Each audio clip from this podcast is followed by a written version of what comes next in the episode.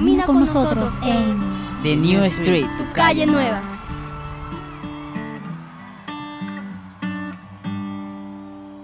Hola a todas y todos, audiencia del 89.6 FM Bocaribe Radio y de tu super programa La Calle Nueva, quienes estaremos contigo en estos 30 minutos desde el apoyo tecnológico Josué Garrido, en el control master la fabulosísima Low Frequency y quien te habla desde este micrófono Adilet Márquez. Estamos contigo y te recordamos nuestros puntos de contacto www.bocaribe.net, nuestra página de Facebook La Calle Nueva y por supuesto puedes escuchar todos y cada uno de nuestros programas en SoundCloud.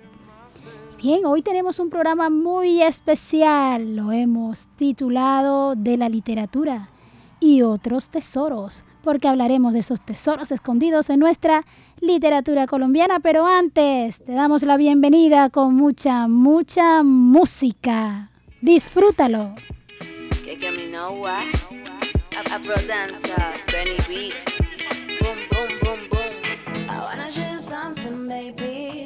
Tú solo déjate llevar. Hoy te espero en el palito de la vecina. Esto lo vamos a complicar ahora. Baby,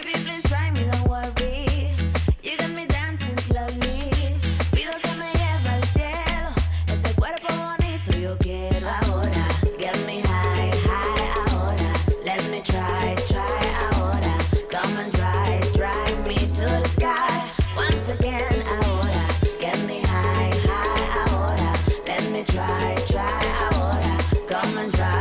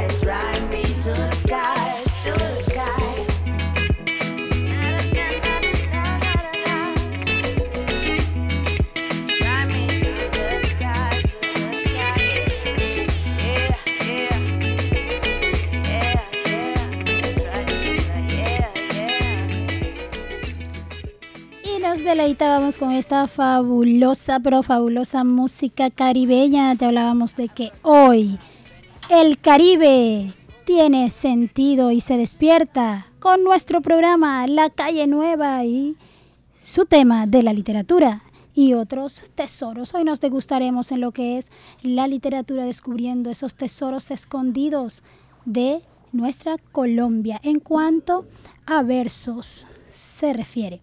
Sí, hoy hablamos de lo que es una joya de la literatura colombiana que ha estado escondida.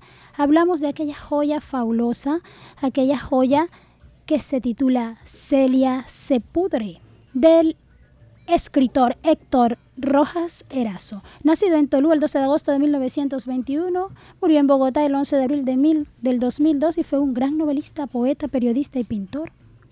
Creó una de esas obras fabulosas, una de esas obras intensas, obras trascendentales de la literatura colombiana en el siglo XX.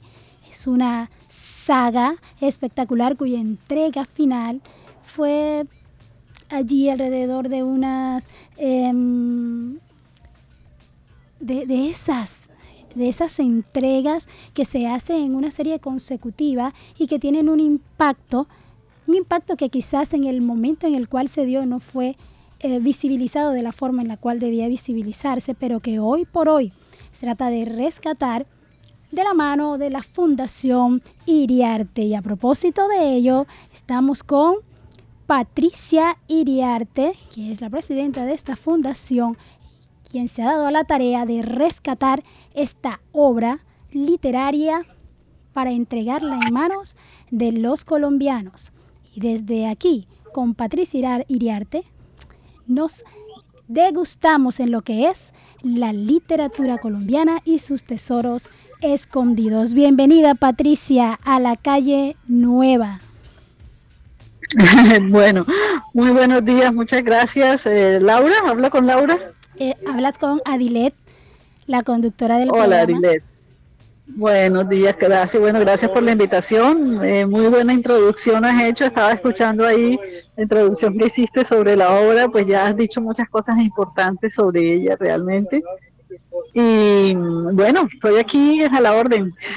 Nos complace tenerte aquí. Todos queremos escuchar, nuestros, nuestra audiencia quiere escuchar más sobre Celia Sepudre, quiere escuchar más sobre esta obra que ha tenido un gran impacto y que se está tratando de visibilizar hoy por hoy de la mano de la Fundación Iriarte que tú representas. Y queremos saber, Patricia, cómo, cómo ha sido ese, eh, digamos, ese proceso de reedición de Celia Sepudre.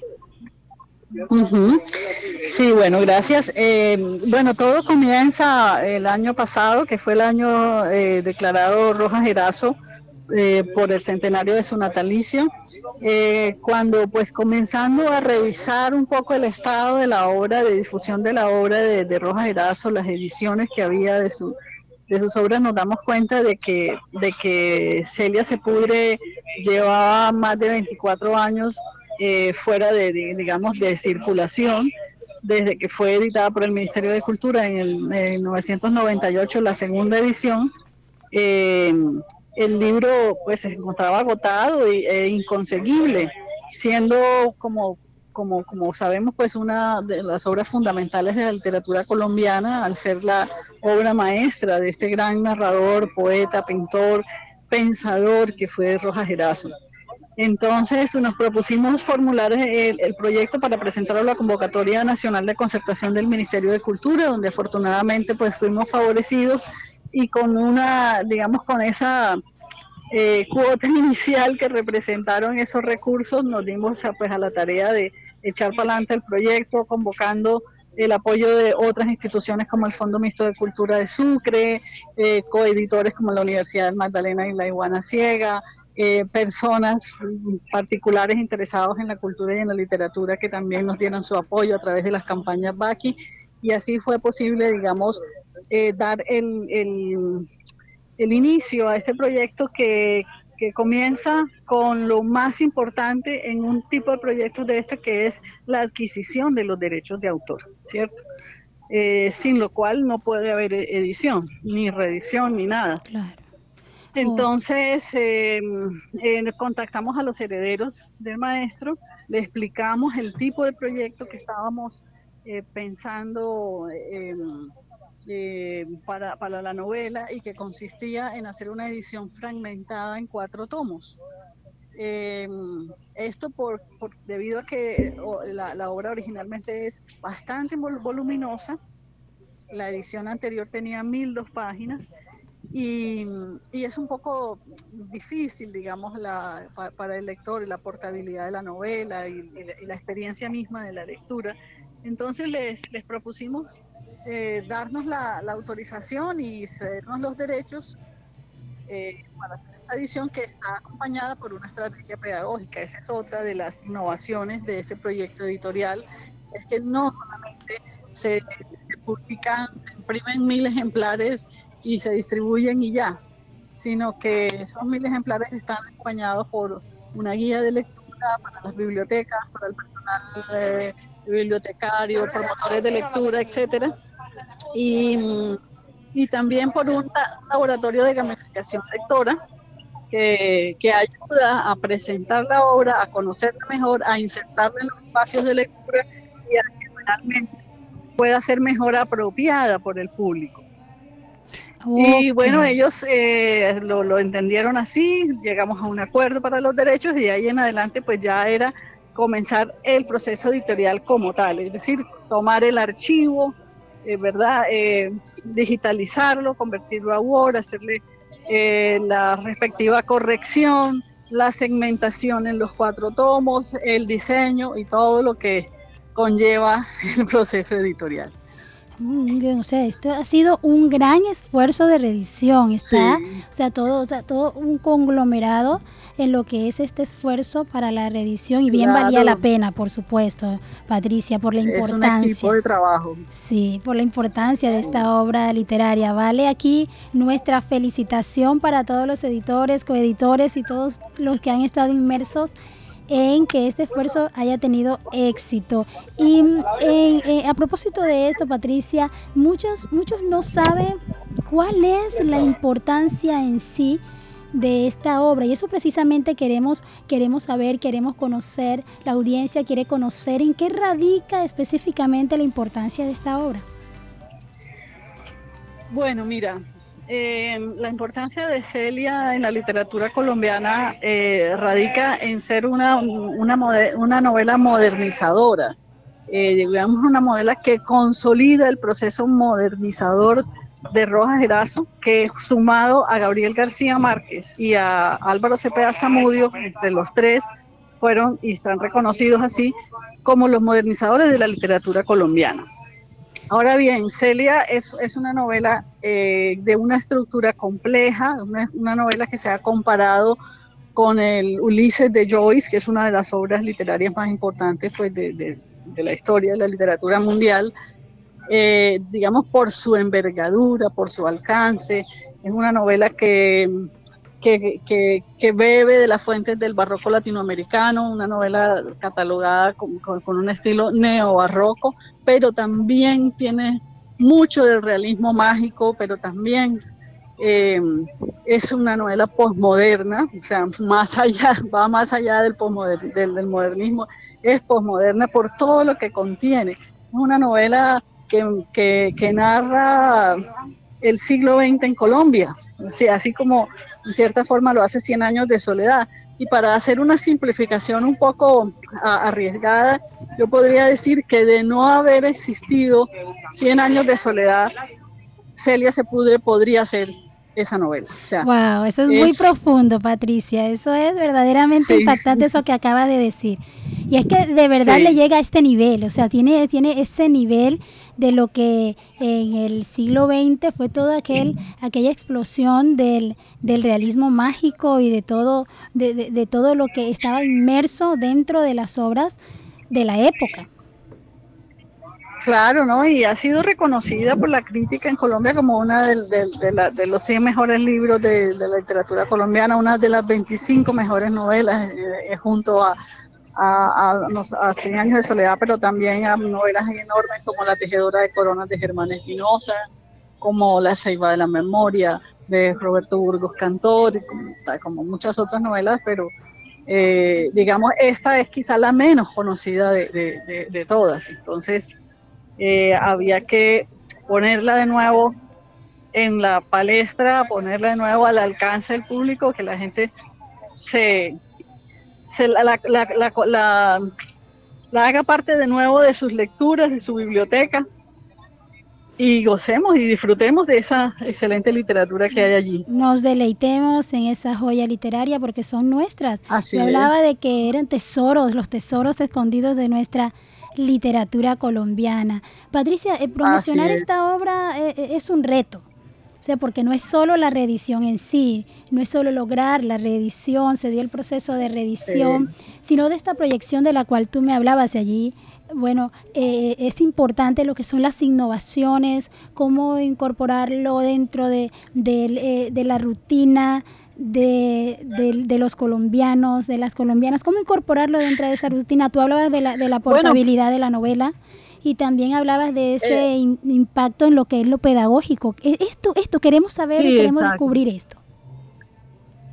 Eh, bueno, por ejemplo, la, guía de lectura eh, es, una, es una cartilla que, digamos, no estamos entregando con cada, con cada ejemplar, sino con aquellos que van a las bibliotecas o, o, que van, digamos que son, son, son ejemplares con los cuales los promotores van a trabajar. Entonces allí está explicado cuál es, em, qué, de qué capítulo a qué capítulo va el tomo 1, el tomo 2, el tomo 3, el tomo 4, ¿verdad? ¿Cuáles son los hilos conductores de la novela? Esto a partir de un trabajo de Diego Alexander em, Agudelo, un, literato de la Universidad Pedagógica de Pereira que hizo su tesis sobre Celia Sepudre, sobre el realismo mágico en Celia Sepudre, y él propuso una guía que nos resultó muy interesante y muy sobre la cual nos basamos.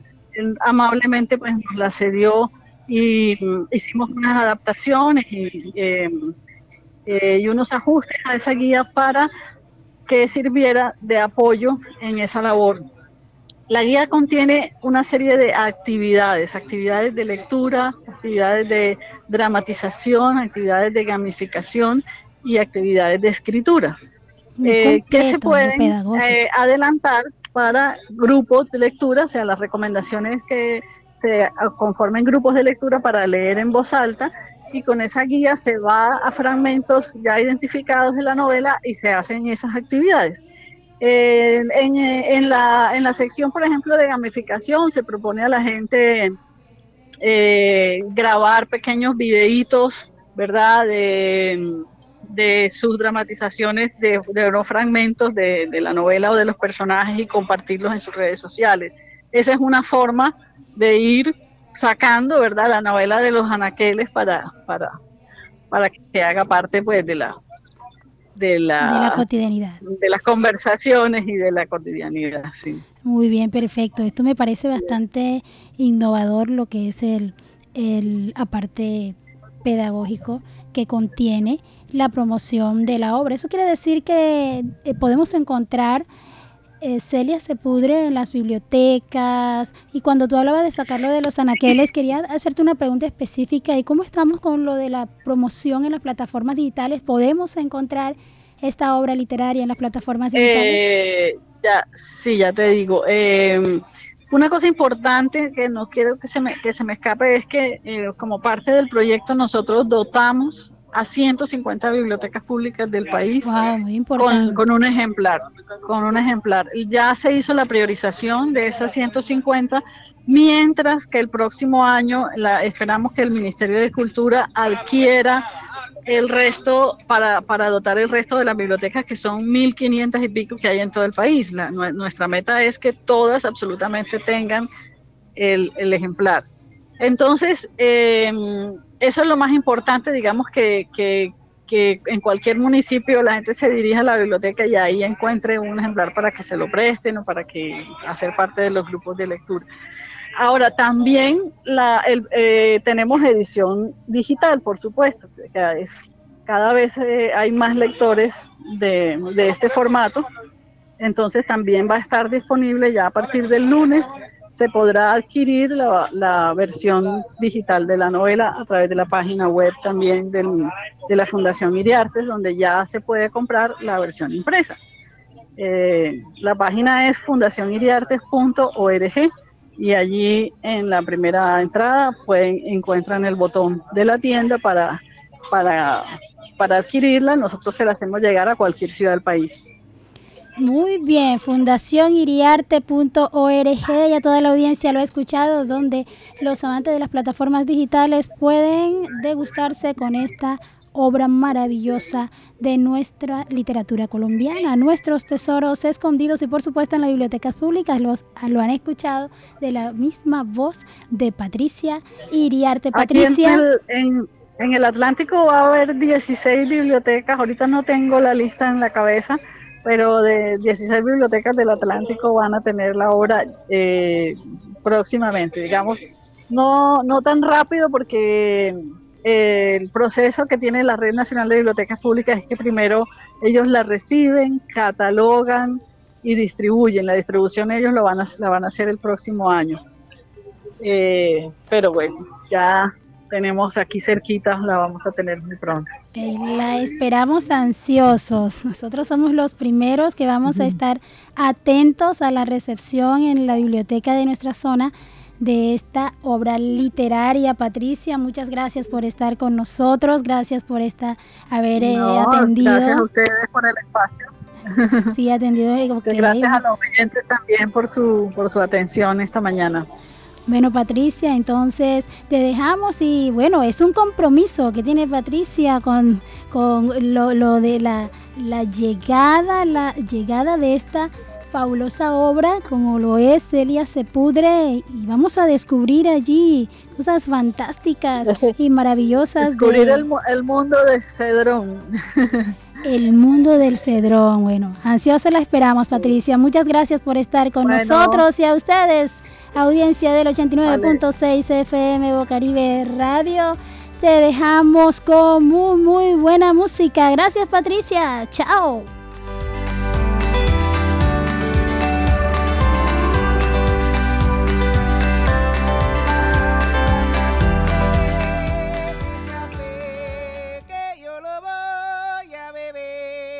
Bocaribe Radio 89.6 FM. Si bebe café, Pabla. Ay, Pabla, si bebe café, que yo lo voy a beber, Pabla. Si bebe café, que si voy pa' María Lava,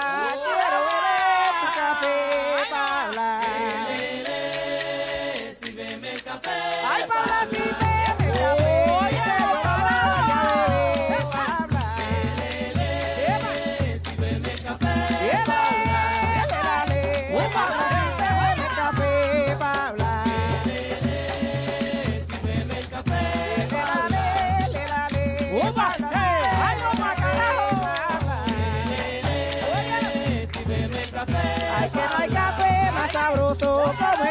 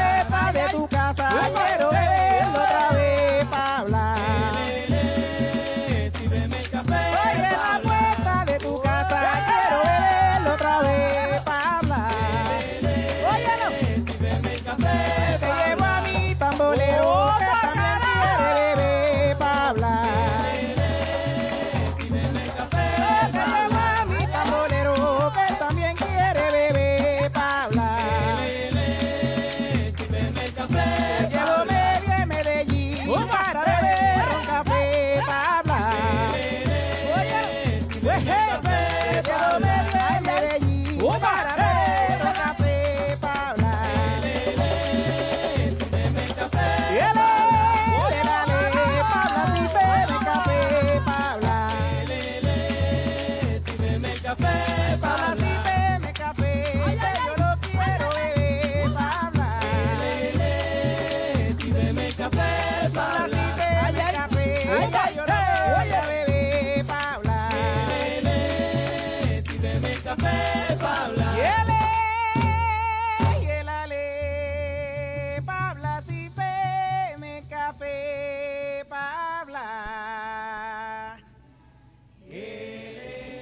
música del Caribe colombiano, nuestra cultura, nuestra música, nuestro ritmo. Y hablábamos hoy de lo que era, de la literatura y otros, pero otros tesoros. Los tesoros escondidos de la literatura colombiana, dentro de los que encontramos a Celia Sepudre, del gran escritor Héctor Rojas Erazo, nativo de Tolú, dejando su legado en la literatura colombiana.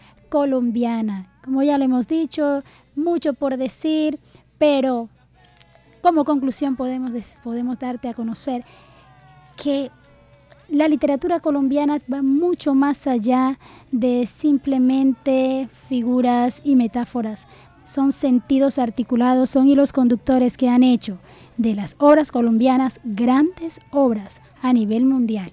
Y como ya lo decía nuestra invitada, Celia Sepudre está dentro de las 25 novelas más importantes a nivel internacional y con esto queremos decirte que lee, porque la lectura es encontrar un mundo maravilloso. Dentro de la lectura nosotros encontramos un mundo maravilloso, pero ¿qué leemos? ¿Cómo lo leemos? Leer lo que es nuestro, leer lo que ha dejado un legado, una herencia que ha sido significativo para nuestra literatura, para nuestros mm, versos, para nuestras letras. Ha dejado su marca, ha plasmado su marca para la literatura dentro de nuestro país y proyectada mucho más allá, trascendiendo nuestras fronteras a nivel internacional. En esto es que debemos dedicar nuestra lectura y sabemos que esta libertad para leer simplemente es fascinante. Celia Sepudre estuvo contigo y con nosotros en la calle nueva. Y con esto nos despedimos. Hasta una próxima oportunidad. Quienes estuvimos contigo en estos 30 minutos desde el apoyo técnico. Josué Garrido en el control master la fabulosísima Lau Frequency quien te habló desde este micrófono Adilet Márquez. Nos vemos y nos escuchamos en una próxima oportunidad